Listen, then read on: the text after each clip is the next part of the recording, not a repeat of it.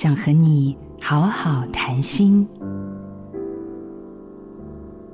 从小我就开始劳动，像是帮忙做家事、搬粗重的砖块，也外出打零工。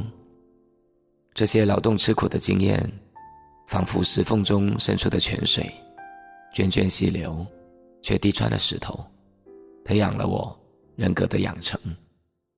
我成年之后，在群体里面受到尊重，因为我总是主动做事，不会逃避困难。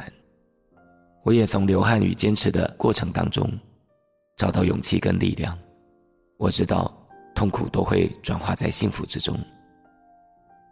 肉体上真正的吃苦，是两年的当兵生活。我每天跑步十八公里，做数百下的伏地挺身。在那个戒严的年代，我没有白白吃苦。